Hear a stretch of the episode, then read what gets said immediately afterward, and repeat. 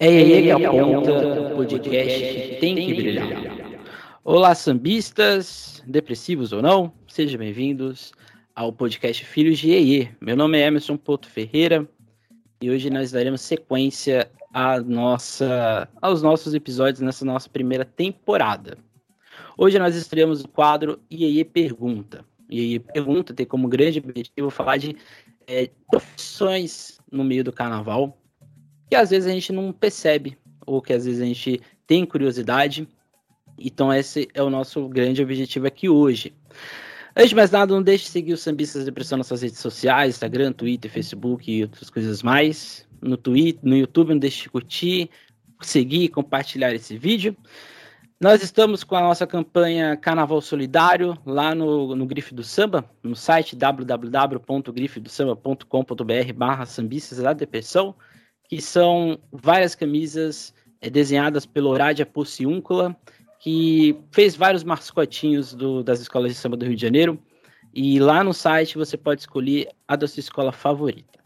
Hoje nós vamos falar de jornalismo, jornalismo de carnaval, que sempre a gente acompanha, às vezes a gente não percebe que está acompanhando e quando a gente menos imagina, já está numa live do Anderson Baltar, numa live da SASP e assim por diante, a gente já está lá falando várias coisas mais.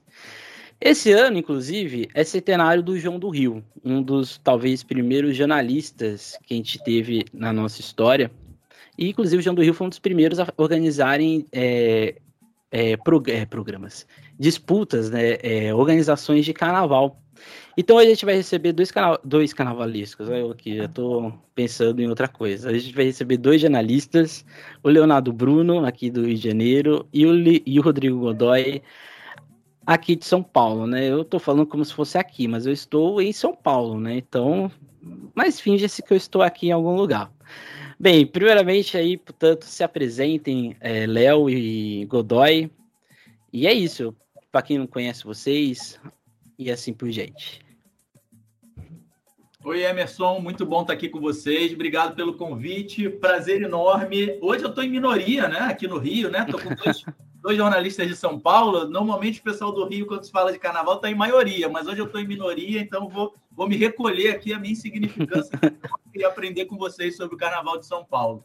Muito bom estar aqui, obrigado pelo convite. Acho que a gente tem bastante coisa aí para falar sobre essa, essa é, função né, de jornalista de carnaval, uma função tão prazerosa, né? Porque a gente trabalha com o que a gente gosta, com o que a gente ama. Eu sempre é, falo para os estudantes, para quem está começando no jornalismo, que o ideal é a pessoa tentar encontrar alguma coisa ali na cobertura jornalística que ela tem uma paixão, né? Que ela que ela se encontre, que ela queira fazer aquilo o ano todo, porque aí o trabalho fica um pouco menos é, é, o, o trabalho jornalístico é sempre muito cansativo, muito extenuante, mas quando você trabalha com alguma coisa que você gosta, ele fica um pouco menos cansativo. Acho que eu, provavelmente vocês e tantos outros colegas que cobrem carnaval, a gente encontrou no carnaval um pouco essa, esse nosso desafogo para trabalhar com algo que a gente ama tanto. Muito bom estar aqui com vocês. Obrigado.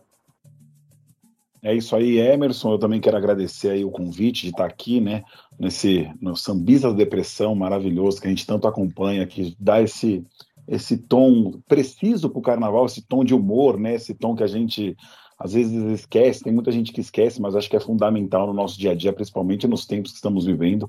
É um prazer também conversar com o Leonardo, no, conhecia de nome, mas nunca tinha batido um papo diretamente com ele, diretamente aí do Rio de Janeiro, então um abraço aí para vocês. E realmente é muito assim, é, o, o, jornalismo no carnaval ele é algo que sempre existiu, mas acho que hoje está tá se enxergando com uma profissionalização ainda maior, né? Então a gente, tá, a gente tem muitos canais, tem muitos sites, muitos canais especificamente de YouTube ou de Facebook. É, então é bacana, é, é, bacana ver que o pessoal está se interessando por esse trabalho, esse trabalho está crescendo. Tem espaço para todo mundo e vamos debater isso hoje, aí vamos conversar, vai ser um papo legal. Isso mesmo. Acho que a primeira coisa que a gente é, pensa, eu sou historiador, né? Então, assim, eu tenho uma formação bastante distinta. Eu mesmo não sei quando eu descobri que eu queria fazer história. Acho que foi um lapso, um delírio na minha cabeça. Mas como vocês se descobriram jornalistas, né? Como vocês falaram assim, eu sou jornalista. Qual foi o momento que isso aconteceu? Ah, eu, ó, no, no, no, meu caso, né, eu sou eu sou de uma família que é, ela não trabalha no jornalismo, mas uma família que trabalha em comunicação. Meu pai trabalhou em televisão 40 anos, meu irmão também para televisão, ele é editor, finalizador, hoje tem uma produtora. E quando eu era moleque, eu sempre gostava de falar, fazia jornalzinho do prédio que eu morava, jornalzinho da sala. E aí foi aquela paixão, né? Tipo, pô, pra que, pra, eu quero ir para comunicação, mas para onde eu vou? Eu vou para o rádio e TV, mais na área do meu pai ou do meu irmão, vou para o jornalismo, que, é, que, que não é uma área deles. E aí, nesse, nesse, nesse momento de escolher o que fazer entre jornalismo e rádio e TV, eu falei, não, eu quero jornalismo, porque é, eu gostava muito de acompanhar o jornalismo esportivo, estava começando ali também o jornalismo carnavalesco, mais ali diretamente, SASP, alguns sites, Galeria do Samba, e aí eu falei, porra, acho que é isso que eu quero fazer.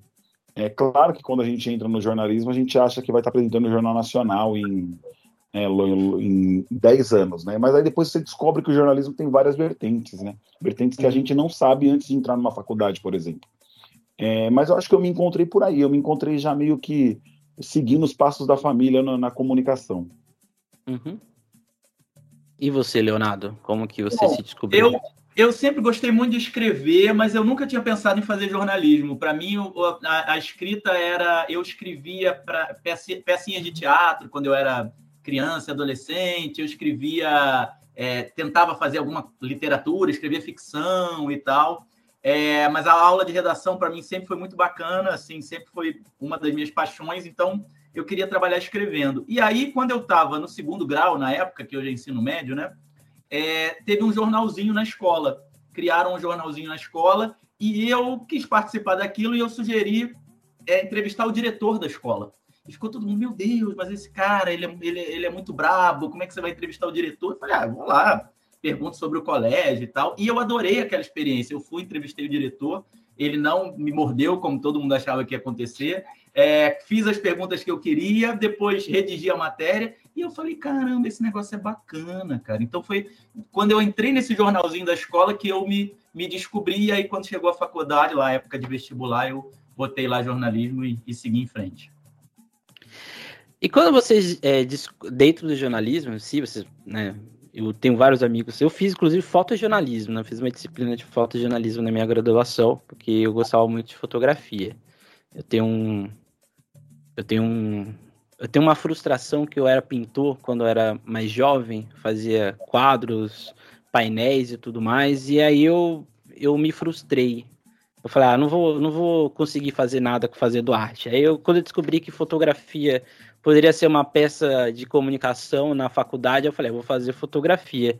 Mas quando vocês se descobriram dentro do carnaval nessa ideia do jornalismo, né? Qual foi o primeiro contato que vocês tiveram, de fato, fazendo esse jornalismo carnavalesco? Vocês se lembram?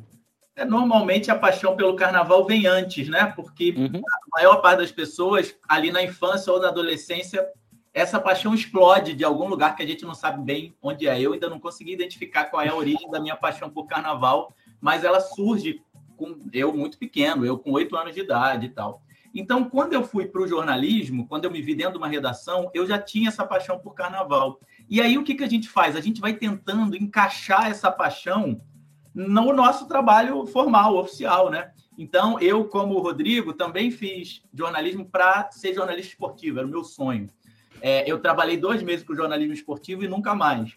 É, é, aí depois eu fui para jornalismo cultural. É, eu cobri muitas áreas, eu trabalhei em muitas áreas do jornalismo e o jornalismo carnavalesco sempre foi para mim, eu brincava que era o meu frila dentro da empresa, porque eu trabalhei muitos anos no Jornal Extra, primeiro eu trabalhei no Jornal Dia, depois no Jornal Extra, mas eu fazia as minhas coisas, então eu tinha meu trabalho oficial, que era cobrir cultura, depois ser editor de cultura, um monte de coisas, mas eu sempre cobria carnaval. Então eu tinha uma coluna no Extra, tive durante 17 anos, uma coluna semanal no Extra sobre as escolas de samba do Rio.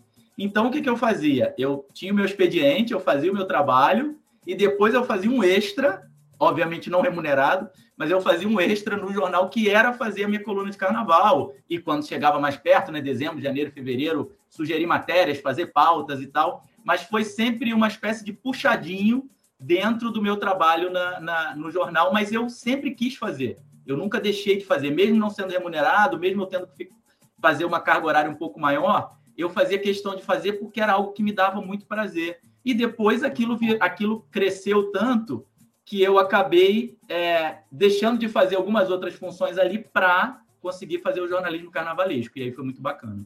Uhum. É, no, meu caso foi muito parecido com o do Leonardo, até por essa questão de primeiro a gente, a gente já gostava, eu já gostava do carnaval antes de decidir o que eu ia fazer de faculdade. É, o carnaval também é presente na minha família, pai, irmão, eles desfilam sempre. O meu irmão me levou para o Rosas de Ouro, que é a escola que eu torço aqui em São Paulo, de pequeno, e desde então eu tô lá. E aí, como o Léo falou, né, você, você começa a ingressar no jornalismo, você tenta encaixar pautas relacionadas. Eu, por exemplo, meu primeiro estágio no jornalismo foi no Auto Esporte, no programa da Globo. E aí, na pauta de carnaval, era eu que tentava sugerir ali como estagiário. Eu falava, pô, gente, vocês sabiam que o mestre de bateria da Tom Maior ele corre de estoque Cara, Como assim? Eu não sabia, vou fazer uma matéria com ele. E aí encaixando essas coisas aos poucos. E não, e não foi só aí, né? E, e fui para a TV Cultura, também fazia pautas de carnaval dentro do Metrópolis, que é um jornal cultural diário, que é muito bacana. E assim foi em toda a minha carreira. E até que um momento eu encontrei a SASP. O Rony estava precisando de uma ajuda lá na SASP para para tocar o site. Ele queria um pouco um site mais jornalístico. Aí eu entrei de cabeça, mas assim, é um, é, é, um, é um hobby que eu falo, né? Porque na SASP a gente, a gente acaba não ganhando nada. É, a gente faz porque a gente quer registrar mesmo e levar o Carnaval de São Paulo para o mundo, né? E a SASP, a gente consegue fazer isso na SASP. A SASP tem, tem 20 anos agora, eu estou na SASP há 7, mais ou menos, e a gente está conseguindo fazer esse trabalho, mas foi muito assim, eu, eu tentei unir duas paixões, jornalismo e carnaval, e, e agora eu consegui unir. Claro que não é, acho que de uma forma que eu gostaria. Eu queria aqui em São Paulo a gente não consegue, por exemplo, uma coluna num, num grande jornal para carnaval, não tem espaço para isso, porque não é da cultura, não faz parte da cultura da cidade num todo, né, como no Rio de Janeiro. Mas a gente batalha e a gente tenta fazer umas coisas bacanas aí sim. Sim. Agora vamos a um ponto um pouco mais é, histórico, eu diria, né? Porque historicamente o carnaval está atrelado ao jornalismo em si, não exatamente é, no começo, principalmente ao jornal, porque tanto no Rio quanto em São Paulo a gente tinha a presença desses jornais para organização de concursos e outras coisas mais. E, e sempre foi muito presente, né? Então, como vocês enxergam essa aproximação jornalismo com o carnaval nesse percurso histórico que a gente está vivendo? A gente teve muitas mudanças para o sentido positivo ou para o sentido negativo? Vocês, como vocês interpretam? Eu acho que é positivamente, né? Eu acho que o, principalmente a internet ela abriu espaço para se falar mais de carnaval, né? Eu lembro que antigamente aqui em São Paulo eu ficava sabendo de notícias do carnaval num programa que tinha na 105 FM do Evaristo, o Rede Nacional do Samba, que ele fazia um apanhado do carnaval do Brasil inteiro, claro, focando Rio, São Paulo, as escolas de samba. Então você tinha que esperar dar lá para saber. Tinha um jornalzinho aqui também, o QG do Samba, do Américo Garcia, Américo Garcia, se eu não me engano, que é das antigas também, que tinha em poucos lugares de São Paulo, você encontrava na sede da UESP, em alguma agremiação que ele tinha mais contato.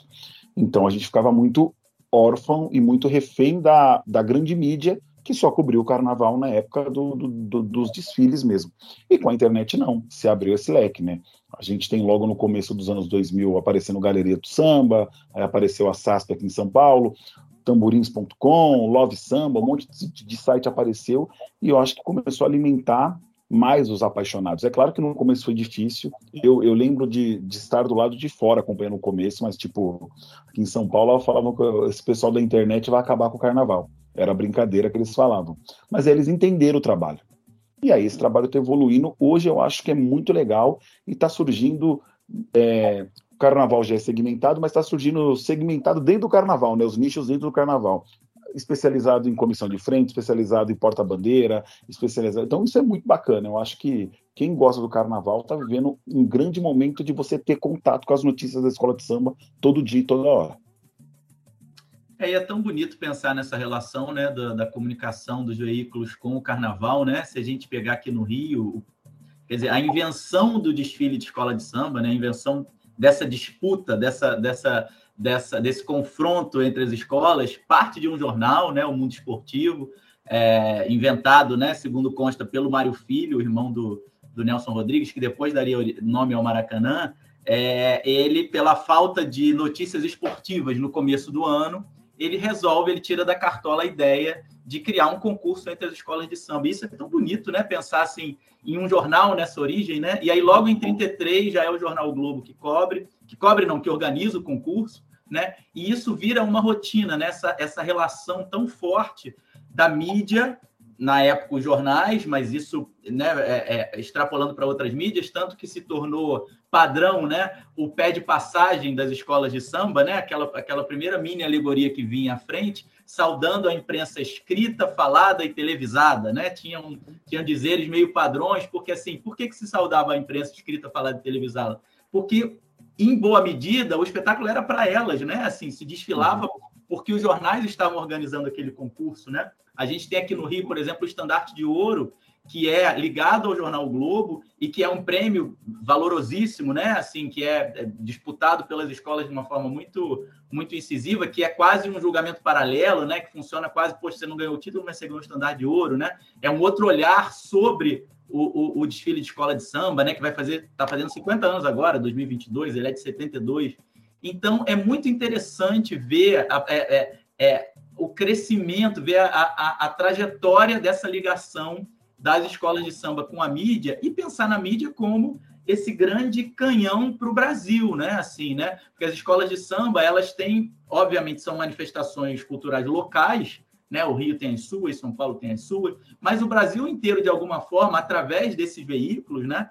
consegue acompanhar aquilo, consegue de alguma forma estar por dentro daquilo. E hoje, com a internet, isso é mundial, né? Hoje, de qualquer lugar do mundo você acompanha, e é muito curioso observar hoje como você tem um cara no Maranhão, uma menina em Lisboa, o outro em Moscou, que se sentem parte da comunidade da Mangueira e vão discutir a disputa de samba da Mangueira da mesma forma que a baiana que está na quadra comendo caldo verde ali na barraquinha. Então, a, a internet a mídia hoje, né? Mas a internet de alguma forma possibilita, né? Que é, esse canhão seja ainda maior. Obviamente isso tem pontos positivos e negativos, né? Mas novamente é, é essa relação das escolas de samba com a mídia interferindo drasticamente na forma como elas se organizam. E eu acho, eu, eu, eu acho bonito a gente fazer parte disso de alguma forma, né?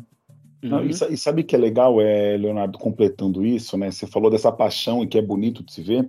Para mim, um grande exemplo tem um site do Rio, tem um site que fala só de intendente. Eu esqueci o nome do site. E são Samba na Intendente. Isso, Samba na Intendente. São dois meninos que são do Sul e que nunca pisaram na Intendente. Aí você fala, meu, ó, que loucura, onde essa paixão chega por conta dessa por conta dessa facilidade que a gente tem hoje de notícias. Então é muito bacana. Eu, quando eu, eu conversei com, esses, com um dos meninos, eu não vou lembrar o nome dele, a gente participou de uma live. Quando ele falou isso, eu fiquei de boca aberta. Falei, nossa, mas como assim? Ele, não, nunca fui na Intendente, mas eu cubro o carnaval de lá todo ano, com informação com, com as escolas, ligo para assessoria.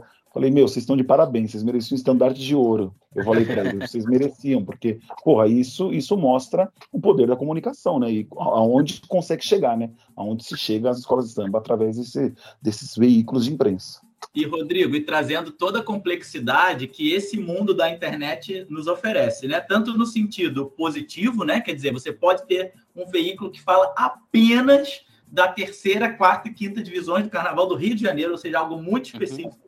E esse conhecimento vai chegar no mundo inteiro e, e o mundo inteiro vai poder é, discutir, compartilhar, enfim, debater aquilo. Por outro lado, né, nessa, nesse nosso, nessa nossa reflexão sobre o que é a mídia carnavalesca, né, é, tudo que se cria hoje na internet entra nesse bolo mídia carnavalesca. Sim. E aí é, é, muito interessante como a internet torna tudo mais complexo, né? Para o bem e para o mal, né? Quando a gente pensa que nem tudo que está sendo produzido tem o rigor jornalístico que se sim. imaginaria em outros tempos, no tempo pré-internet. E aí eu estou falando de uma forma, obviamente, muito é, simbólica, né? Não caso a caso, mas imagina-se que tudo que partisse de um veículo jornalístico, né, há 20 anos atrás, era algo produzido com rigor jornalístico. Hoje em dia, nós temos pessoas incríveis, com formações as mais diferentes possíveis, produzindo conteúdo sobre carnaval. E aí, a complexidade que isso traz é: esse conteúdo é jornalístico? Essa é uma questão que se impõe e que acho que a gente poderia pensar. Uma outra questão é: a gente falou aqui um pouco sobre remuneração, né? Sobre, por exemplo, essas pessoas que fazem esse site, esse site da Intendente, provavelmente não são remuneradas para isso, né? E aí a questão que é, existe no meio jornalístico é quem produz um conteúdo sem remuneração é, tem independência para produzir um conteúdo jornalístico? São muitas questões complexas, né? Se a gente for, porque a gente estava falando da história da mídia na relação com o carnaval, e a internet, e aí isso não é só com o carnaval, a internet embaralha isso em todos os meios. É uma discussão longuíssima, maravilhosa, mas que eu acho que vale a pena a gente pontuar, porque a gente está nesse mundo né, que é muito mais complexo do que a gente poderia imaginar, né? Sim, inclusive a gente, né? Porque é, um, no carnaval passado, o Sambista Depressão recebeu o credencial de São Paulo como veículo de jornalismo, né? E aí gerou uma, uma questão. A gente é um veículo de, de jornalismo, né? Que nem o Léo disse, porque é, a gente, aqui no Sambista da Depressão, a gente tem uma preocupação dessa, é, de mostrar a cultura do carnaval por um viés, vamos dizer assim, mais engraçado, né? Se assim podemos dizer. Nos últimos anos a gente tem feito outras, outras pautas e tudo mais, mas é essa grande questão que a gente tem dentro de nós mesmos. Né? Será que a gente faz de fato uma. Será que a gente faz parte da mídia do jornalismo de carnaval? É, uma, é, é meio que, que estranho, né? Porque para alguns a gente é, mas para outros nem tanto. Para outros a gente só é um site que faz meme e acabou. E enquanto, por exemplo, é, eu, eu, por exemplo, quando eu estou na SASP, eu vejo que tem uma diferença muito grande, mas a gente está falando do mesmo assunto. A gente está falando de carnaval, só que por, por, outras vertentes, né? Eu acho que o Apoteose, por exemplo, acho que é um grande exemplo, né? Porque o Apoteose, ele talvez seja o maior site de bateria, né? De samba enredo, mas principalmente de bateria. E é uma mídia jornalística, de certa, certa forma, né? Porque eles estão ali produzindo, eles estão ali, é, principalmente nos últimos, nas últimas semanas estão buscando as gravações ao vivo dos sambas enredos que estão sendo produzidas. E isso, de certa forma, está gerando uma informação. Né? Então, esse, é, esse nicho do carnaval se amplia muito, né? ele fica muito grande. E o que faz chegar a um, um outro ponto. Quando a gente amplia demais, até que ponto a gente está é, tá conseguindo passar informação, atingindo essa informação? Eu cito aqui o exemplo do Seleção do Samba, que acho que para alguns, muitos viram como uma forma cética, mas de certa forma a Seleção do Samba deu uma outra perspectiva de como é, passar o carnaval. Tendo em vista que a gente aqui, mídia independente ou não, como a gente pode furar essa nossa bolha carnavalesca para além do Seleção do Samba, né? Como a gente pode atingir outros públicos para atrair exatamente, ter interesse nesses diversos segmentos que existem? Olha, eu acho, Emerson, que assim, essa a gente hoje fala muito da bolha carnavalesca, né? E na verdade hoje o mundo inteiro é feito de bolhas, né? A gente vive num mundo que é nichado, assim. Então não adianta a gente voltar 30 anos atrás e falar: caramba, 30 anos atrás o Brasil inteiro acompanhava e conhecia o samba do Salgueiro, e hoje em dia não mais. Na verdade, hoje em dia o Brasil inteiro não conhece a música que a Marisa Monte lançou, não conhece a música que o Zeca Pagodinho lançou, não conhece a música que o Emicida lançou. O seu nicho vai conhecer e o, e o resto do país não, né? Até o sertanejo, que é essa, é, hoje em dia, né? Talvez seja a música de maior massa no país, mesmo assim, ele nem se compara a uma música de massa de 30 anos atrás, que efetivamente atingiu o país inteiro, né? Eu brinco com uma, uma relação de pais e filhos, né? Que quando eu era é, é, criança, eu ouvia em casa a música dos meus pais, porque eles botavam na vitrola para tocar o Martim da Vila, Bete Carvalho e tal. E eles ouviam a minha música. Quando eu botava o balão mágico para ouvir, eles ouviam. Hoje em dia, a criança está em casa ouvindo o seu iPhone, o pai não está ouvindo a música que ela está ouvindo e ela não está ouvindo a música do pai. Então não tem mais essa relação de ouvir música, por exemplo, coletivamente, né? Já que a gente está falando de música. Então ficou tudo nichado. E o carnaval é um desses nichos. Para mim, como é que você extrapola esse nicho? É produzindo arte de qualidade. Para mim, assim, não tem é, é, solução fora disso. Né? Não tem solução fora disso. Então, assim, o que, que os nossos cantores de carnaval, por exemplo, estão produzindo de qualidade, né? Para que sejam cantores, por exemplo, reconhecidos como era o Jamelão, fora do carnaval, como era Dominguinhos do Estácio, como é Neguinho da Beija-Flor. O que, que os outros estão fazendo no meio de ano? Ou eles só estão cantando no carnaval sem, sem se interrelacionar com as outras artes? O que, que os nossos dançarinos estão fazendo, produzindo de arte de qualidade? Os nossos mestres de sala, as nossas porta-bandeiras, os nossos passistas, eles estão se relacionando com o mundo todo? ou eles só estão se relacionando com o mundo do carnaval, né? Há 50 anos atrás, a Vilma dançava em qualquer casa de show do Rio de Janeiro, né? Então, assim, é pensar o que, que, os nossos carnavalescos, né? A gente teve um exemplo muito interessante aqui no Rio de Janeiro, que é o Leandro Vieira expondo trabalhos dele no Paço Imperial, ou seja, num lugar de arte, é, é, é, um lugar de arte, como é que se chama? Um lugar é, oficial de arte, de, de arte, perdão, um lugar de arte institucionalizada que em geral não recebia trabalhos carnavalescos e recebe uma exposição do Leandro Vieira. Então, o que, que os nossos carnavalescos estão fazendo para se relacionar com o mundo afora? Os nossos compositores, né? Os nossos compositores de samba enredo estão compondo para Mediano, estão compondo para o Zeca, estão compondo para Marina Iris, para o Dudu Nobre, para Roberta Sá, enfim. Então, assim, à medida em que a gente consegue produzir arte de qualidade, a gente consegue estourar a bolha. Né? Mangueira 2019 é um exemplo disso né? Uhum. É, certas figuras do carnaval, figuras artistas, é, são exemplos disso, né? Então acho que é buscar isso o tempo inteiro. Eu acho que o artista carnavalesco ele não tem que fazer sua arte para ganhar nota 10. Ele não tem que fazer sua arte para chegar na avenida e ir bem. Ele tem que fazer sua arte porque ele é foda naquilo. Porque ele é um uhum. puta artista e ele quer mostrar a arte dele. Por isso que eu bato tanto, por exemplo, quanto os casais que montam uma coreografia para se apresentarem na avenida e fazem aquela coreografia durante quatro módulos. Eles estão fazendo uhum. arte ou eles querem ganhar um 10? Então, eu acho que aí é o caminho, talvez seja um caminho, para a gente conseguir furar a bolha. Essas pessoas que vão produzir arte boa, arte que não vai agradar só a gente, acho que vai agradar todo mundo, que não vai agradar só jurado, que vai agradar o país, essas pessoas vão conseguir furar a bolha, outras não. Uhum. É, não, e, e, como você falou, né, Leonardo, por exemplo, você deu um exemplo muito legal de no passado, na sua casa, todo mundo acabava ouvindo uma música do outro.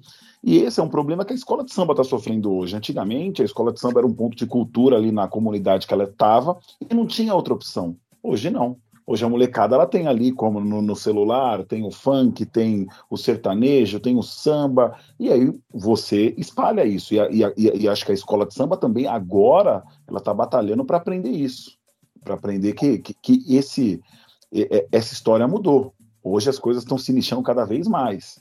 Então, se, é, se, se as pessoas as, as pessoas não estão se sentindo, às vezes, mais representadas por uma escola de samba e por isso que saem da escola de samba. Então, acho que isso é um problema não só assim, a questão da bolha, como você falou, é, eu concordo contigo, é material de qualidade, é coisas que saem da casinha, e, e se sair da casinha, você chama a atenção de outras pessoas. Eu lembro, por exemplo, a comissão de frente do Paulo Barros em 2010 furou a bolha do carnaval. Eu, eu, fui, eu, eu, trabalhava numa, eu trabalhava numa empresa médica na comunicação e a Philips lançou um produto na nossa feira. E quem foi lançar foi a comissão de frente da Tijuca escrito Philips no lugar da Tijuca, fazia toda a coreografia e no final saía Philips. Então, eu acho que é isso. Em São Paulo, é, eu acho que em São Paulo falta muito isso, assim, falta, falta a gente ver carnavalescos não só ali trabalhando no carnaval durante o ano, mas fazendo parte de outras coisas. O Raul Diniz fazia isso muito isso no passado, ele até, ele hoje ele ele, ele, mora na França, se eu não me engano, e ele teve uma exposição há pouco tempo aqui em São Paulo, mas eu sinto muita falta. É, e é muito difícil furar a bolha, a, a, bolha jornalística aqui em São Paulo, é, por conta dessa também dessa história cultural da cidade. Eu lembro que a última, na SASP, a SASP furou a bolha uma vez, mas acabou furando não porque a gente queria, foi sem querer. A foto do Gaviões, que do, do, do santo, do, do, do, da briga entre o bem e o mal e o diabo lá isso. dando uma facada no santo, foi, foi da SASP. E isso rodou o Brasil inteiro até hoje, falam que a pandemia é culpa do carnaval. E essa foto da Sasha, que e é a culpa é da Sasha que fotografou esse momento. Mas é muito difícil, mas assim, eu concordo plenamente. É, a partir do momento que a gente tem coisas de qualidade, arte é arte, independente se é escola de samba, independente se é pintura, se é música, se é. Ela, ela fura a bolha e ela é reconhecida. Ô, Rodrigo, eu vou pegar um exemplo que você deu, muito interessante, que é o seguinte, né? As, as pessoas estão se sentindo representadas pelas escolas de samba, e aí eu te dou um exemplo. A gente está gravando esse programa numa quarta-feira à noite. Nesse momento está acontecendo um ensaio de quadra da Portela. É o primeiro ensaio de quadra da Portela desse, nesse ano. Como é que está acontecendo esse ensaio de quadra da Portela neste momento que nós estamos gravando? Eu acabei de ver um vídeo que me mandaram. As pessoas estão, alas estão reunidas na quadra, todas estão formadas em fileiras e em linhas, paradas, em pé, uma lateralmente à outra, sem poder mudar de lugar, cantando o samba da Portela. Hum. Pergunto, você gostaria de estar num lugar desse, em que você é obrigado a ficar duas horas em pé, sem poder se mexer, cantando um samba que cá entre nós, com duas passadas você já decorou, né? Não, não uhum. precisa. As pessoas já chegam lá com esse samba decorado, já estão ouvindo desde a disputa. É, ensaio de canto. Alguém ali não sabe cantar, alguém ali não decorou o samba, não vai decorar até fevereiro. Então, assim, o que, que você está fazendo com esses componentes, né? Você está fazendo com que esses componentes tenham uma. E eu estou falando da Portela, porque está tá, tá ensaiando agora, mas aconteceu a mesma coisa semana passada na Mocidade, eu até tuitei sobre isso. Aconteceu a mesma coisa na Mangueira. Isso em todas as escolas, todas as escolas estão fazendo isso. Ou seja, elas não estão levando as pessoas na sua quadra para que elas aproveitem a quadra, para que elas curtam a quadra, para que elas se confraternizem, para que elas sambem, para que elas bebam uma cerveja, para que elas aproveitem aquele espaço de convivência. Não elas estão pensando em tirar uma nota 10 em fevereiro. Então, é assim, a partir do momento em que você abre mão de tudo que você é, então eu vou para Portela, eu não vou tomar cerveja com o Rodrigo e com o Emerson, não. Vai ficar um do lado do outro, cantando um samba, sem poder sair do lugar, sem poder se mexer, porque dentro da ala você não pode se mexer, né? Virou essa, essa, essa, esse desfile militar, pelo menos aqui no Rio. Então, assim, as escolas de samba estão esquecendo tudo que elas são em busca de uma nota 10 em fevereiro na Avenida. E aí, meu amigo, é muito difícil você trazer gente para sua quadra, você trazer gente para querer desfilar com você e você furar a bolha, porque nem a bolha aguenta isso. Então, assim, uhum. a resposta está aí, está na cara, né? Está na cara. Só que elas querem outra coisa. E aí a gente não pode lutar contra, contra esse mal maior, né?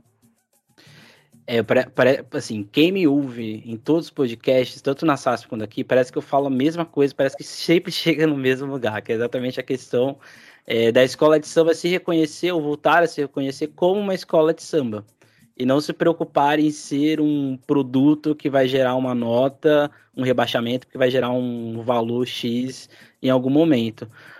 Inclusive, num, numa das discussões que eu fiz em, outro, em um episódio que eu já não lembro qual, era exatamente a discussão da rua, né? O quanto a rua se tornou um espaço dentro do carnaval, mas também fora dele, em que as pessoas mais se identificam hoje, né, principalmente com os blocos, do que necessariamente com as escolas, né? Porque como você disse, né, Leonardo, é... aqui em São Paulo, eu acho que já se tornou uma coisa meio que padronizada. Todas as escolas têm que fazer isso. Parece que se não fizer isso é um problema. E acho que quando uma escola não fizer a fileirinha uma, uma atrás da outra, isso vai gerar um vai gerar um curto-circuito nas demais, porque parece que se tornou um um senso obrigatório. Parece que tem que fazer isso. Mas sendo que quem faz. E eu não sei como é que é o regulamento aí, mas o regulamento do Rio, por exemplo, de evolução, ele diz o seguinte: é, o jurado deve observar se os componentes desfilam com empolgação, espontaneidade e vibração. Uhum, Pô, se eu sou jurado, eu vejo aquela escola. Eu não ia durar um ano, eu, eu ia sair antes das notas, inclusive, eu ia ser excluído, do, não, não ia durar. Mas assim, eu falo, gente, é só você cumprir o regulamento, porque o regulamento diz, e o regulamento não diz que dentro da ala uhum. você não pode ter mistura. O regulamento diz que você não pode ter mistura entre as alas, entre uma e outra, mas dentro da ala não diz nada. Então não estou cumprindo o regulamento, né? Não, é a Sim. mesma coisa. Aqui em São Paulo é a mesma coisa. É, Criou-se uma lenda urbana que a fileirinha, que a fileira seria o mais fácil de, de, de se desfilar. É, na SASP a gente até brincou que a, a coisa que está tão grave que a gente brincou, a gente faz uma live pós-ensaio técnico para comentar o ensaio técnico. E um dos comentaristas da SASP falou: oh, o negócio está tão certinho essa escola que se eu pegar uma arma, dar um tiro em linha reta, ela vai passar direto até a dispersão, não vai acertar ninguém. Porque está todo mundo em fila. Então eu acho que as escolas, elas é, é um ponto que eu também eu, eu, sou muito parecido com o seu pensamento, Emerson. Eu acho que as escolas têm que pensar assim, é, até que ponto a competição está sobrepondo a, a, a diversão. Para mim, 70, 80% das pessoas que estão dentro de uma escola de samba, elas estão cagando se a escola vai ser primeira ou se vai ser décima. Elas querem lá se divertir. Elas querem lá tirar onda, com, com, levar a família, tomar aquela cervejinha no ensaio, ir na, no desfile, encontrar os amigos, tomar uma cervejinha antes do desfile, e aqui em São Paulo não se pode. Se um diretor de harmonia te pega lá na, na dispersão, a um quilômetro da, da, faixa amarela, tomando uma cerveja, você toma um esporro na frente do, do, do, seu filho, da sua esposa, você vai querer voltar no outro ano? Nunca mais. Então, acho que é isso que as escolas estão precisando rever. Eu acho que é algo que é, talvez o jornalismo carnavalesco ajude um pouco, porque as escolas têm que enxergar essa molecada que está chegando, essa geração nova, que eles querem que as coisas mudem. Uhum. E uma hora vai ter que mudar, porque ou você muda ou você morre. Eu acho que está é, chegando nesse ponto. Agora vamos ver quem vai, quem vai acordar para isso. Sim.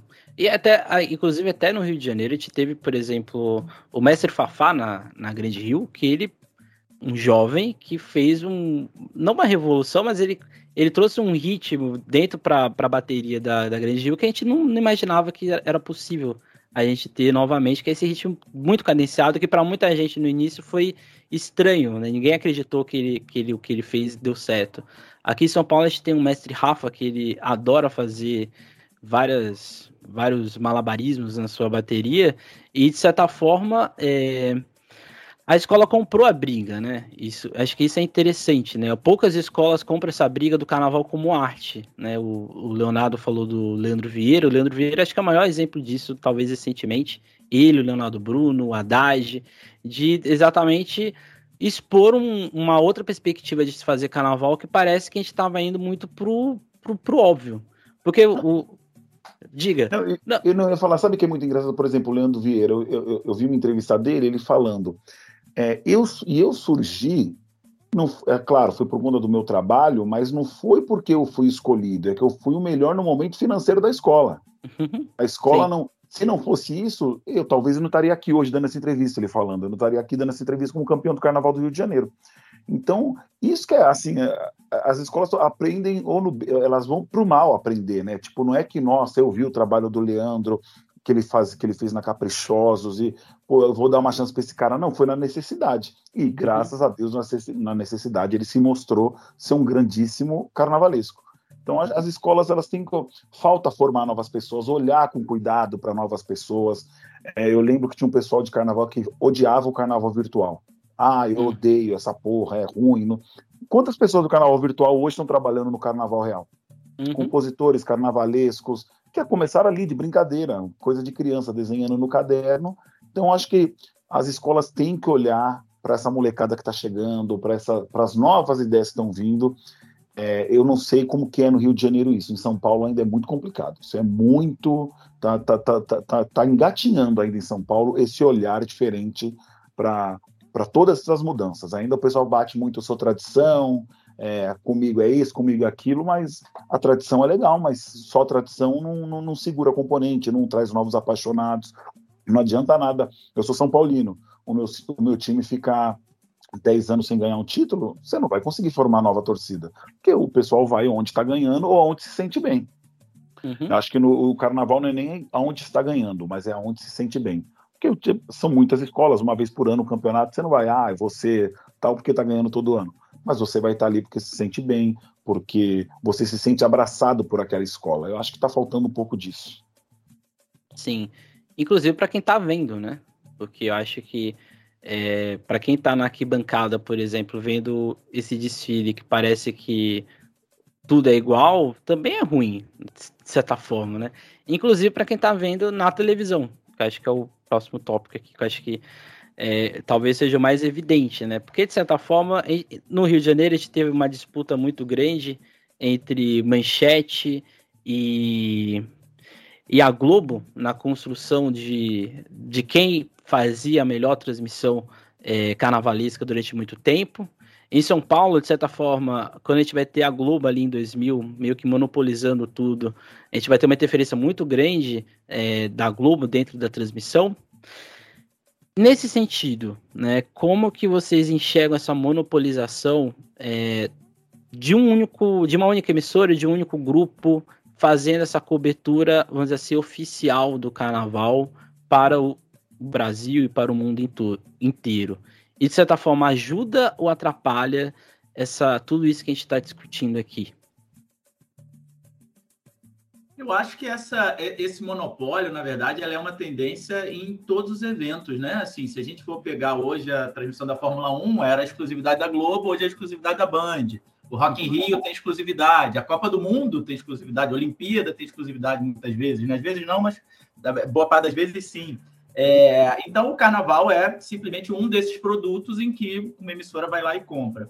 É, Para o Carnaval do Rio, né, é, que bom que essa emissora é a TV Globo, que bom que essa emissora, a meu ver, é a maior emissora, é a que é o maior canhão de audiência, é a que tem o maior poder de investimento em termos de equipamento, em termos de equipe, que você fazer aquela transmissão, ela é caríssima, ela é caríssima, tanto que é, existe, existia a possibilidade, por exemplo, antes até de anunciarem que, que o Multishow e Globoplay transmitiriam o desfile das campeãs desse ano, né? Houve negociações para ver se outra emissora quer transmitir. Cara, ninguém quer ir para lá um dia e montar aquele circo gigantesco, né? De dezenas de câmeras, mobilizar muita gente para fazer uma transmissão de um dia, assim. É uma transmissão muito complexa. E a Globo faz assim, ela coloca, cara, os melhores profissionais que ela tem, né? Assim, a Fátima Bernardes, a grande estrela da emissora, e está lá transmitindo o carnaval. Se você pegar a equipe de reportagem que está na avenida, são os melhores repórteres, né? O Milton Cunha hoje, que é o comentarista, e o Pretinho da Serrinha, né? São os dois, são os dois caras, né? Mais reconhecidos como entendedores daquilo, né? Para a gente é muito complicado, para nós que somos da bolha, né? Entender que essa transmissão não é para bolha né? Uhum. Que essa transmissão é uma transmissão mais do que para fora do mundo do carnaval, uma transmissão para Brasil, né? Uhum. Então, assim, tem que ser uma transmissão que faça sentido em São Paulo, por exemplo, né? Você está transmitindo aqui a Paraíso Tuiuti, tem que dar audiência em São Paulo, tem que dar audiência em Goiás, em Brasília, em São Luís do Maranhão e em Porto Alegre, né? E falar com pessoas que não são os entendidos, né? É, talvez o que falte seja uma transmissão especializada, por exemplo, né, eu dou o exemplo do Rock in Rio, né? O Rock in Rio a TV Globo transmite normalmente a partir de determinado horário, né? A partir de 11, meia-noite, ela transmite os, os, shows principais, mas o Multishow está transmitindo desde duas da tarde, fazendo uma transmissão talvez um pouco mais especializada. Uhum. Talvez essa seja uma solução intermediária em que você tem uma transmissão para o grande público, né? Que aí tem que ir de classe A a classe E, de Oiapoque ao Chuí, então você tem que fazer uma transmissão um pouco mais genérica e você possa ter uma transmissão né, num canal a cabo, num Globoplay da vida, num streaming, que seja mais especializada. Talvez essa seja a solução, e vai, mas vai continuar passando pela, é, por, uma empresa que detém esse direito de transmissão escolher né, a melhor forma de distribuir isso. Uhum. Não, e, e, falando aqui de São Paulo, né, eu acho que essa parceria com a Globo é fundamental. É, eu, eu, vejo muita gente aqui em São Paulo, tem muita, muito chato, né? Que ah, a Globo não. A Globo é isso, a Globo é aquilo, tinha que acabar com esse monopólio, vende para Record. Eu não, eu não consigo imaginar o carnaval sendo transmitido pela Record, com, com algum bispo comentando. Eu não consigo imaginar isso, mas eu acho que a Globo é uma grande parceira. É, ela, claro, ela tem os erros dela, mas, o, como o Leonardo falou, a transmissão não é para a gente, é para o uhum. público. E por isso que tem aquela coisa que vai chamar a Paola Oliveira para ela na cabine falar e a gente perde o esquenta e a gente perde o grito de guerra, porque você tem que falar com as pessoas que não entendem do carnaval. É, aqui em São Paulo, agora, esses dias saiu uma notícia que a Band estava talvez entrando na disputa para comprar o direito de Siri para rivalizar com o Rio de Janeiro. E para colocar no mesmo dia de Siri do Rio, de São Paulo do especial, no mesmo dia para brigar. Eu acho um Uma tiro no mas sem é. É, é, é, um tiro no pé, porque assim, primeiro que acho que não tem esse, essa rivalidade, são dois carnavais diferentes, e os dois carnavais têm espaço para o Brasil todo. Uhum. E, e, acho que o pessoal da escola de samba tinha que entender esse peso. O, o Brasil tem, no carnaval, diversas manifestações culturais. Aqui, a principal emissora do país escolheu para passar no Brasil inteiro é o Distrito das Escolas de Samba. Então, isso é um peso muito grande. Então, acho que a gente tem que é, é, apostar nessa parceria e valorizar essa parceria. É claro, a Globo erra algumas coisas, claro que erra. Por exemplo, no, em fevereiro, quando fez aquele programa da Brahma lá, com os melhores desfiles, todo mundo ficou puto, porque achou que foi mal feito. E ficaram com o pé atrás na seleção do samba e eles fizeram um puta programão. Achei muito legal a história da seleção do samba. Os caras enxergaram um negócio também ali, porque foi Globo e Endemol que fizeram junto, né? Então, eles enxergaram ali alguma coisa, talvez, que eles possam fazer nos próximos anos mas foi muito legal. Ele, ele mostrou para o Brasil como que é uma disputa que ninguém sabe como que é. Quem não é da bolha fala como que é. A escola entrega, alguém vai lá faz o samba, não sabe que tem uma disputa, que é, que é algo que né, o, fica aqueles três, quatro meses de disputa para escolher um samba, para mostrar o pre, como que é o preparo de alegoria, fantasia, de barracão, como que é esse trabalho. Então, acho essa, essa parceria com a Globo fundamental. Só que, assim, tem que se conversar. O, o Leonardo, acho que ele, ele matou a pau nesse, nessa história do. Poderia ter um canal fechado com algo mais especializado, chamando pessoas da, das mídias carnavalescas para estarem ali comentando, falando de carnaval. Ia ser ótimo, mas acho que essa parceria da, com a Globo eu espero que não termine nunca, porque é, eu acho que é, o carnaval de São Paulo cresceu muito por conta dessa parceria. Uhum. Sim. Tem uma coisa que vocês acabam aí de São Paulo não conseguem acompanhar, porque é no mesmo dia dos desfiles daí, que são os desfiles da Série A aqui, da segunda divisão, né? É, que a Globo transmite desde 2013 eu fiz os comentários no desfile de 2020, do ano passado. E, cara, eu fiquei muito impressionado. Eu, obviamente, via né, depois a transmissão, né, acompanhava ali meio de longe, mas tá lá dentro me deu uma, uma perspectiva. Falei, cara, eles estão transmitindo a segunda divisão do Carnaval do Rio. Isso está só sendo transmitido para o Rio, porque a rede pega o, o, desfile de São Paulo, né? Então é um, é um, um, um alcance restrito.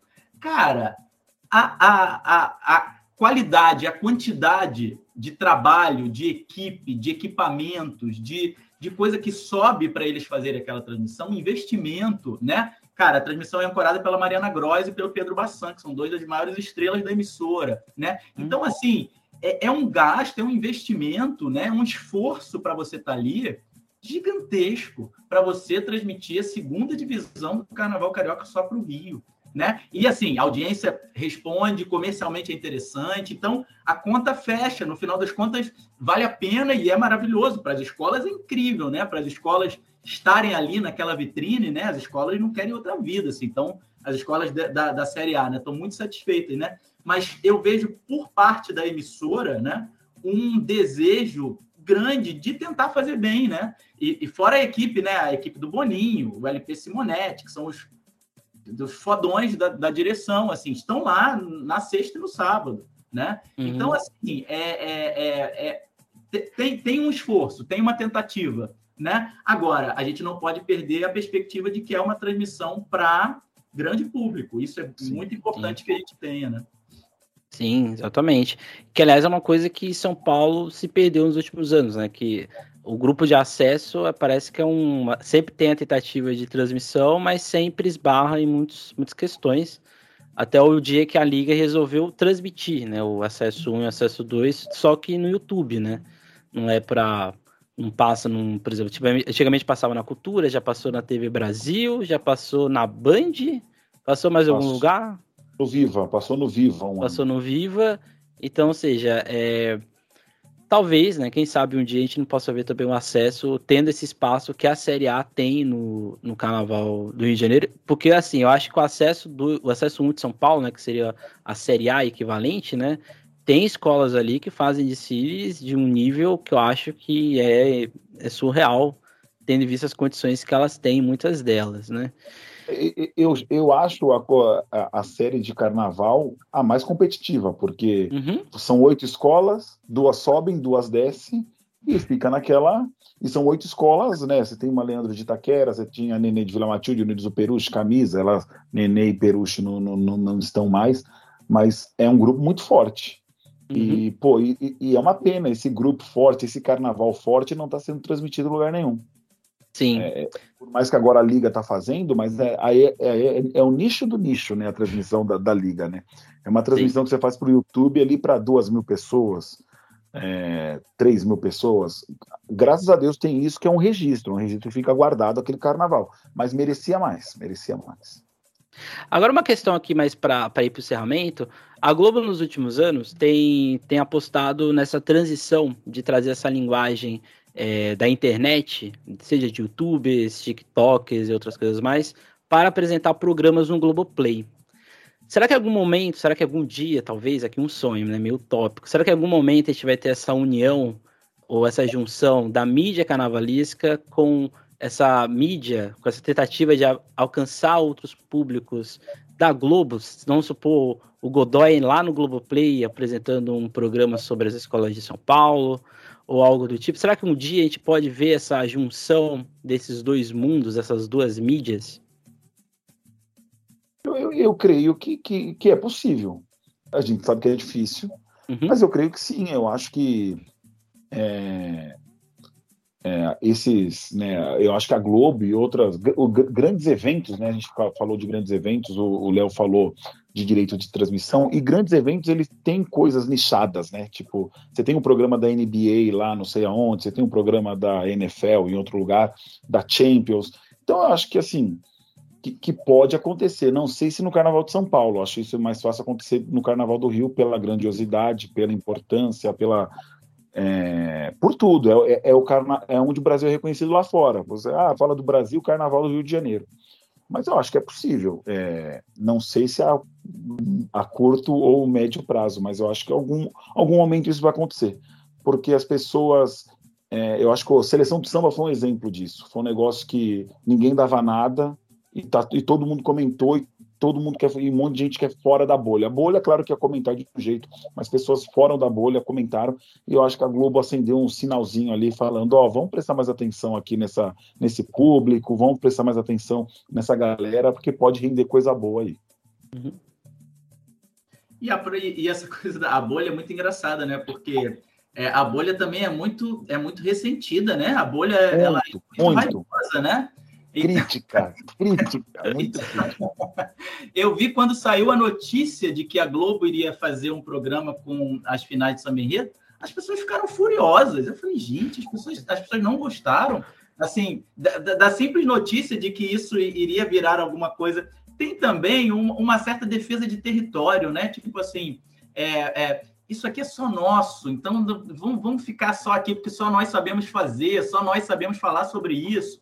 Só não... Isso também dificulta um pouco esse momento em que a gente quer, quer expandir, né? Porque é, à medida em que a gente quer falar com mais gente, né? É preciso fazer concessões, né? É preciso fazer concessões, né? Se você vamos pegar o vôlei, cara, o vôlei há sei lá 25 anos atrás era vantagem para um lado, vantagem para o outro, vantagem para o lado. O jogo tinha às vezes cinco horas de duração. Fala, cara, a gente precisa transmitir na televisão. Como é que a gente faz para transmitir na televisão de uma forma mais interessante? Ah, não, bota que não acaba, acaba com o negócio de vantagem. Então o vôlei mudou uma regra que era uma regra né, de, de, de décadas para se adaptar a queremos falar com mais gente, porque só quem ia ficar ali vendo cinco horas de um jogo de vôlei, vantagem para um lado, vantagem para o outro, vantagem para o lado, vantagem para o outro, era o cara muito aficionado. Então é preciso também ter esse, esse entendimento do, do que nós podemos abrir mão para nos comunicar com mais gente e o que não, isso é inegociável. Eu acho que é importante a gente saber o peso das coisas. O que, que é inegociável né, para nós que somos amantes do carnaval? Algumas coisas são inegociáveis, outras não. Né? Então, como é que a gente abre mão de coisas que não são inegociáveis para falar com mais gente? E o que, que a gente não aceita? Né? O que, que a uhum. gente fala, não, da, desse ponto aqui a gente não passa. Eu acho que, inclusive, essa é uma. É, voltando a, a, ao pensamento sobre a mídia, né? Eu acho que essa é uma. Eu, por exemplo, sempre. Eu, esse vai ser meu 22 carnaval cobrindo, né? Cubra 22 anos. Eu sempre cobri carnaval com uma intenção, no sentido de assim, cara, com um olhar. O que, que eu quero para essa festa? Eu quero isso para as escolas de samba. Então eu vou cobrir com esse olhar. É até é um olhar diferente do olhar jornalístico, eu acho, que uhum. procura ser um olhar mais isento, um olhar mais objetivo. Eu sempre cobri carnaval pensando assim: o que que para mim é fundamental para que isso aqui seja um grande, uma, um, um, um grande momento da manifestação cultural carioca brasileira. Isso é fundamental. Então, por exemplo, quando eu vi uma baiana com 10 candelabros nas costas, coitadas, elas sem poderem caminhar, isso para mim era uma nota na minha coluna. Porque eu, tava, eu, eu procurava fazer o meu jornalismo com esse olhar de, cara, o que, que é bom para essa? O que, o que, que para mim são valores importantes? Né? Eu acho que a mídia carnavalesca ela é, ganharia se ela fizesse esse, é, esse exercício. Né? Uhum. Cara, eu vou, porque às vezes eu vejo muitas vezes, inclusive, críticas de julgamento, por exemplo, né? É, que as pessoas ficam cobrando e exigindo coisas de julgamento que são contra, cara. Por exemplo, a gente estava falando da escola que marcha ali militarizada. Cara, eu canso de ver sites que botam assim, não, mas a escola tal estava embolada, não sei o quê, que é simplesmente a escola não está em fileira. Então, às vezes, a própria mídia repete né, vícios, por exemplo, de julgamento, ou vícios das próprias escolas de samba, né? Porque aquilo já entrou de alguma forma né, no, no nosso, no nosso dia a dia, sendo que estão jogando contra o que uhum. deve ser preservado dessa manifestação cultural. Então, eu acho que eu, eu sempre procurei fazer isso e acho que para nós, como mídia, é interessante pensar, né? Sempre exercer o nosso, o nosso olhar para um desfile de escola de samba ou para uma escola de samba o ano inteiro com esse tipo de intenção. Cara, o que, que, eu, o que, que eu acho que é bom para esse para esse para essa festa, né? Então, por exemplo, esse ensaio da Portela, ensaio da mocidade que eu estava falando, né? Se você pensar no desfile, você fala, cara, eles estão certos. Eles estão ali ensaiando porque tem que cantar e porque querem ganhar o 10 lá e tal. Mas eu tuitei lá, até tomei um monte de porrada quando eu tuitei é, dos torcedores daquela escola, porque para mim aquilo é errado. Para o que eu quero que seja um desfile de escola de samba. E, e eu acho, não, e eu, e eu acho assim que esse pensamento da mídia, né? Essa, essa autocrítica da mídia e esse pensamento, eu acho que as escolas de samba estão seguindo um pouco isso na sua parte de comunicação. Acho que é uhum. legal falar é, disso, né? Eu, eu hoje, por exemplo, eu estou como o responsável pela comunicação do Rosas de Ouro aqui em São Paulo. É, e a gente, antigamente, o, quem cuidava disso, ah, o filho do amigo tal é um cara que fala bastante, ah, então ele que vai cuidar da comunicação da escola. Hoje não, as escolas estão investindo em profissionais para cuidar dessa parte, desse contato com a mídia, desse contato com as pessoas agora em rede social. E eu acho que se, e isso é, foi minha luz de esperança quando eu via essa mudança nas escolas de samba de, porra, vamos cuidar da comunicação de um jeito, falar, opa, está cuidando da comunicação, eles querem ouvir que estão que está vindo de fora. E eles querem falar com esse público. Se eles começarem a falar com esse público, eu acho que a coisa muda. Eu acho que coisas boas vão acontecer. Então, é, eu acho que essa, essa mesma autocrítica da imprensa e esse cuidado, acho que o, as escolas de samba estão tendo com sua comunicação. Acho que com outros setores não. Acho que com outros setores ainda tem muita coisa da tradição, como eu falei, da velha guarda, da, eu, é isso, eu faço isso há 40 anos e não vai mudar, mas eu acho que eu estou vendo essa relação da, da, comunicação das escolas, e eu como mídia, né, estando lá no Rosa, estando como SASP, eu consigo ver ainda mais isso, então é, é muito bacana o que as escolas estão fazendo com, as suas, com seus setores de comunicação. No Rio já está muito mais tempo, em São Paulo começou isso agora. Então você olha nas escolas de São Paulo, as pessoas que estão lá são pessoas, ou jornalistas, ou que que cursou algo ali no sentido de comunicação, que conhece do assunto ou que trabalha na área. Às vezes não é um jornalista formado, mas é um jornalista de profissão. É, então a gente tem essas pessoas cuidando da comunicação. E eu, eu acho que já melhorou. Eu, de, de, anos para cá, a comunicação do, do, Carnaval de São Paulo, antes das, das escolas de samba, principalmente com essas mídias carnavalescas, que as escolas não queriam saber, elas só queriam saber da Globo.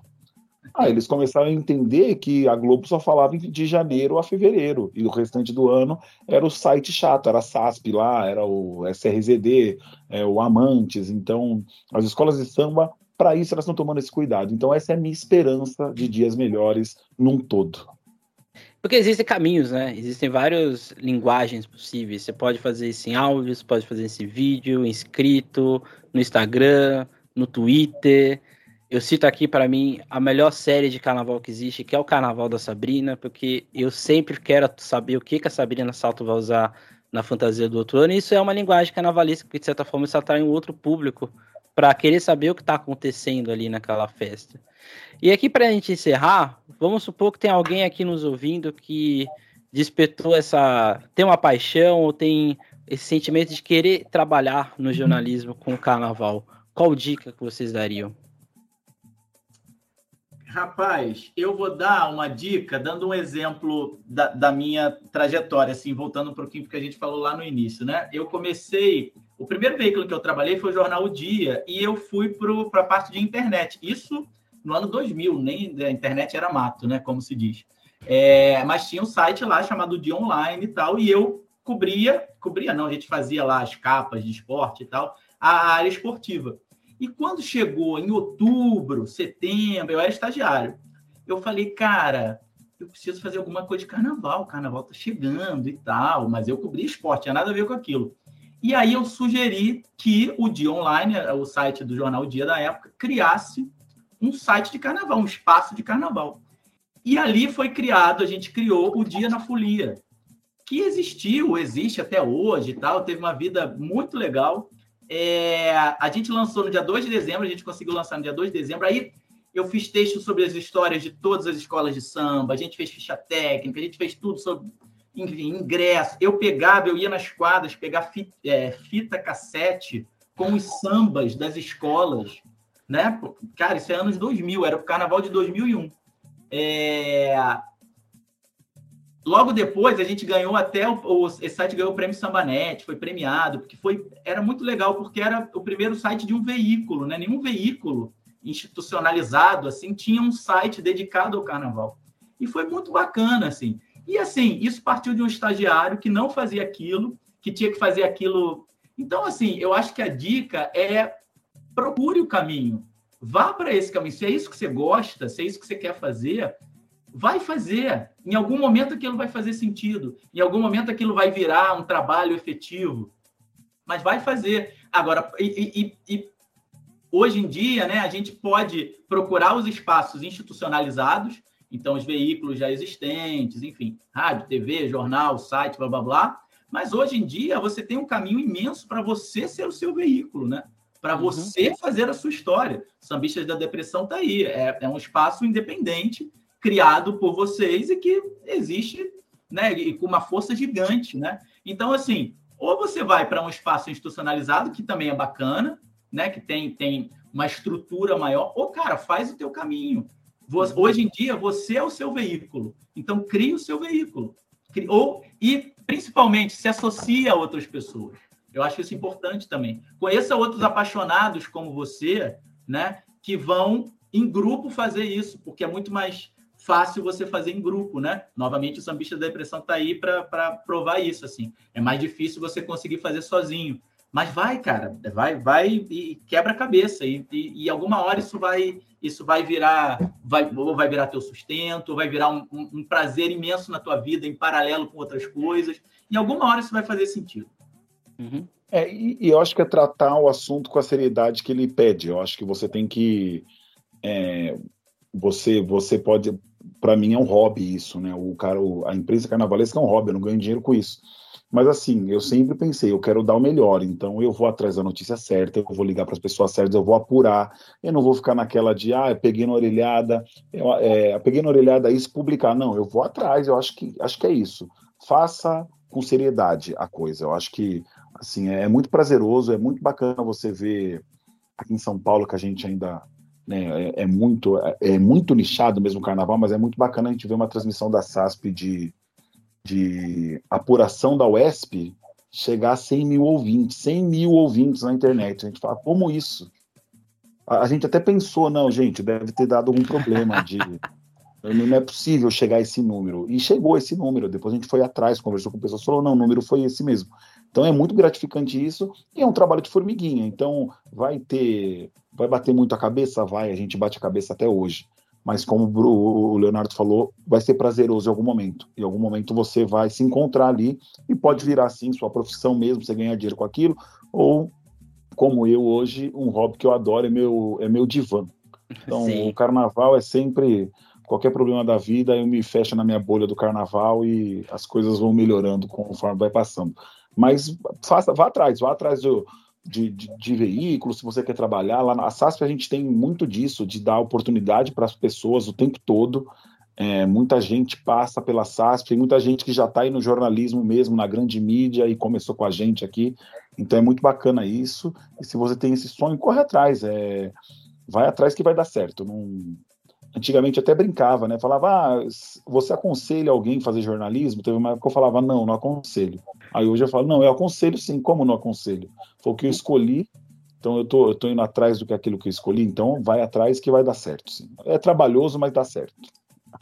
E se arriscar, né? Eu vou citar aqui o meu exemplo, não gosto nunca de me citar como exemplo, né? Eu comecei como um podcast, um podcast Sampa Samba, a época não era associado à SASP, eu comecei com um podcast que eu falei da história das cinco primeiras escolas de samba de São Paulo. Foi crescendo, foi crescendo, aí eu cheguei na SASP. Aí eu cheguei no Sambistas de Depressão, fiz a mesma série lá. E do nada eu estava no Carnavalize na produção cultural da mesma série que começou no podcast e agora vai se tornar livro.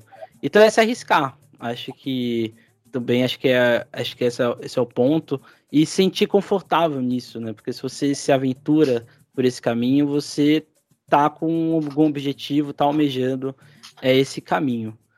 Foi um papo muito bom. Acho que inclusive até mesmo para mim, acho que aprendi muita coisa aqui hoje. Acho que é, escutar é a melhor, o melhor sentido que a gente tem como ser humano. E para mim foi um prazer. Vocês inauguraram o nosso quadro e pergunta. E é isso, gente. Foi, um, foi muito bom. Acho que para quem ouviu, espero que também tenha aprendido muita coisa, refletido acima de tudo. E é isso, gente. Últimos agradecimentos aí finais. Eu quero, eu, eu, quero agradecer primeiro você, Emerson, Sambisa da Depressão, por estar nesse espaço. Pô, eu sou fãzaço do Sambisa da Depressão. Já mandei brincadeira pro Sambisa da Depressão, eu fiz montagem, já mandei, já. E foi pro ar. É, eu gosto muito, eu acho que precisa disso também, o carnaval. Às vezes a gente fica muito naquela de regras, regulamentos e tudo mais, esquece do humor, esquece do que tem que ter. É um prazer estar aqui com o Leonardo. Eu sou, pô, eu acompanho muito o trabalho do Leonardo. Eu eu, eu, eu, sou fã do seu trabalho, Leonardo. Eu nunca, tinha, pra, nunca te encontrei, sempre fui pro Rio, nunca tive o prazer de falar contigo. Espero que na próxima vez que eu for, eu vou mandar lá no Twitter, ó, tô indo pro Rio, vamos tomar uma cerveja em algum lugar e bater um papo. Então, valeu por, por estar aqui também. É, muito gratificante, gente. Eu vou falar agora um pouquinho de SASP, notícias do Carnaval de São Paulo, vai lá, sasp.com.br. A gente está tá devagarinho, mas agora a gente está pegando nos eixos de novo, aí voltando. Agora o Carnaval voltou, vai ter Carnaval se Deus quiser. E acompanhe o Carnaval de São Paulo, o Carnaval do Rio. Eu falei da SASP, mas tem tantos outros veículos aí. Acompanhe, porque é muito bacana. Vamos valorizar, né? Vamos valorizar a nossa cultura. A gente tem que fazer isso. Eu falo sempre isso para a molecada. Valorize o Carnaval de São Paulo, do Rio, da Bahia, de onde você quiser, mas valorize. É, é nossa cultura, é Brasil isso. Né? Isso. Toda sexta-feira, podcast Sampa Samba lá na SASP. Inclusive, é isso. Eu, eu, eu, já ia falar o próximo episódio, mas ainda não está gravado, mas toda sexta-feira. Além, vamos lá, Leonardo. Compre os livros de Léo Bruno, inclusive fale aí do seu novo livro, recente, inclusive. Muito obrigado, prazerzaço estar aqui com vocês, muito legal. Eu também sou, acho que todos somos fãs de Sambista da Depressão, né? A gente se diverte, faz, eles nos divertem tanto, né? É tão bom. Às vezes eles me pegam, fazem um meme lá, eu, eu falo assim, eu gostei ou não gostei disso, mas gosto. No final das contas, sempre gosto. Acho, um acho vocês inteligentíssimos, assim, é de uma perspicácia, de uma sagacidade. Vocês são demais, divertem muito a gente. Muito legal estar aqui com vocês. É, adorei estar com o Rodrigo também. Não nos conhecemos pessoalmente, né, Rodrigo? Temos que resolver esse problema aí, pelo amor Em breve, em breve, em breve resolveremos. E eu gosto muito de falar com o pessoal de São Paulo, cara, porque eu conheço pouco o Carnaval de São Paulo. Nos uhum. últimos anos até fui nos ensaios técnicos aí em São Paulo, quando a gente não estava tendo aqui no Rio, eu falei, cara, eu vou para São Paulo, ver ensaio técnico lá. E foi muito legal, adorei estar né, tá no, no, calor do AMB. E vocês têm um olhar sobre o Carnaval do Rio muito interessante, porque é um olhar um pouco mais distanciado. Que às vezes as pessoas aqui estão muito no dia a dia e é apaixonado por uma escola e tem né? Já tem toda. E às vezes conversar com a galera de São Paulo é maravilhoso, porque é um olhar um pouco, um pouquinho, não tanto, porque vocês também estão aqui direto, né? Também frequentam muito e tal, mas é um pouquinho é, mais de cima. Então, às vezes vocês né, trazem umas coisas que falo, puta, olha que, que olhar legal. Então, eu adoro conversar com a turma de São Paulo. E obrigado aí pelo, pelo convite. Prazerzaço estar com vocês e especialmente com vocês, Emerson e Rodrigo. É isso, gente. Esse foi o nosso episódio de hoje. Semana que vem nós retornaremos para a discussão, para o nosso debate, né, o nosso ciclo de debates da Mãe Terra, que é o nosso ciclo que a gente discute pontos um pouco mais teóricos.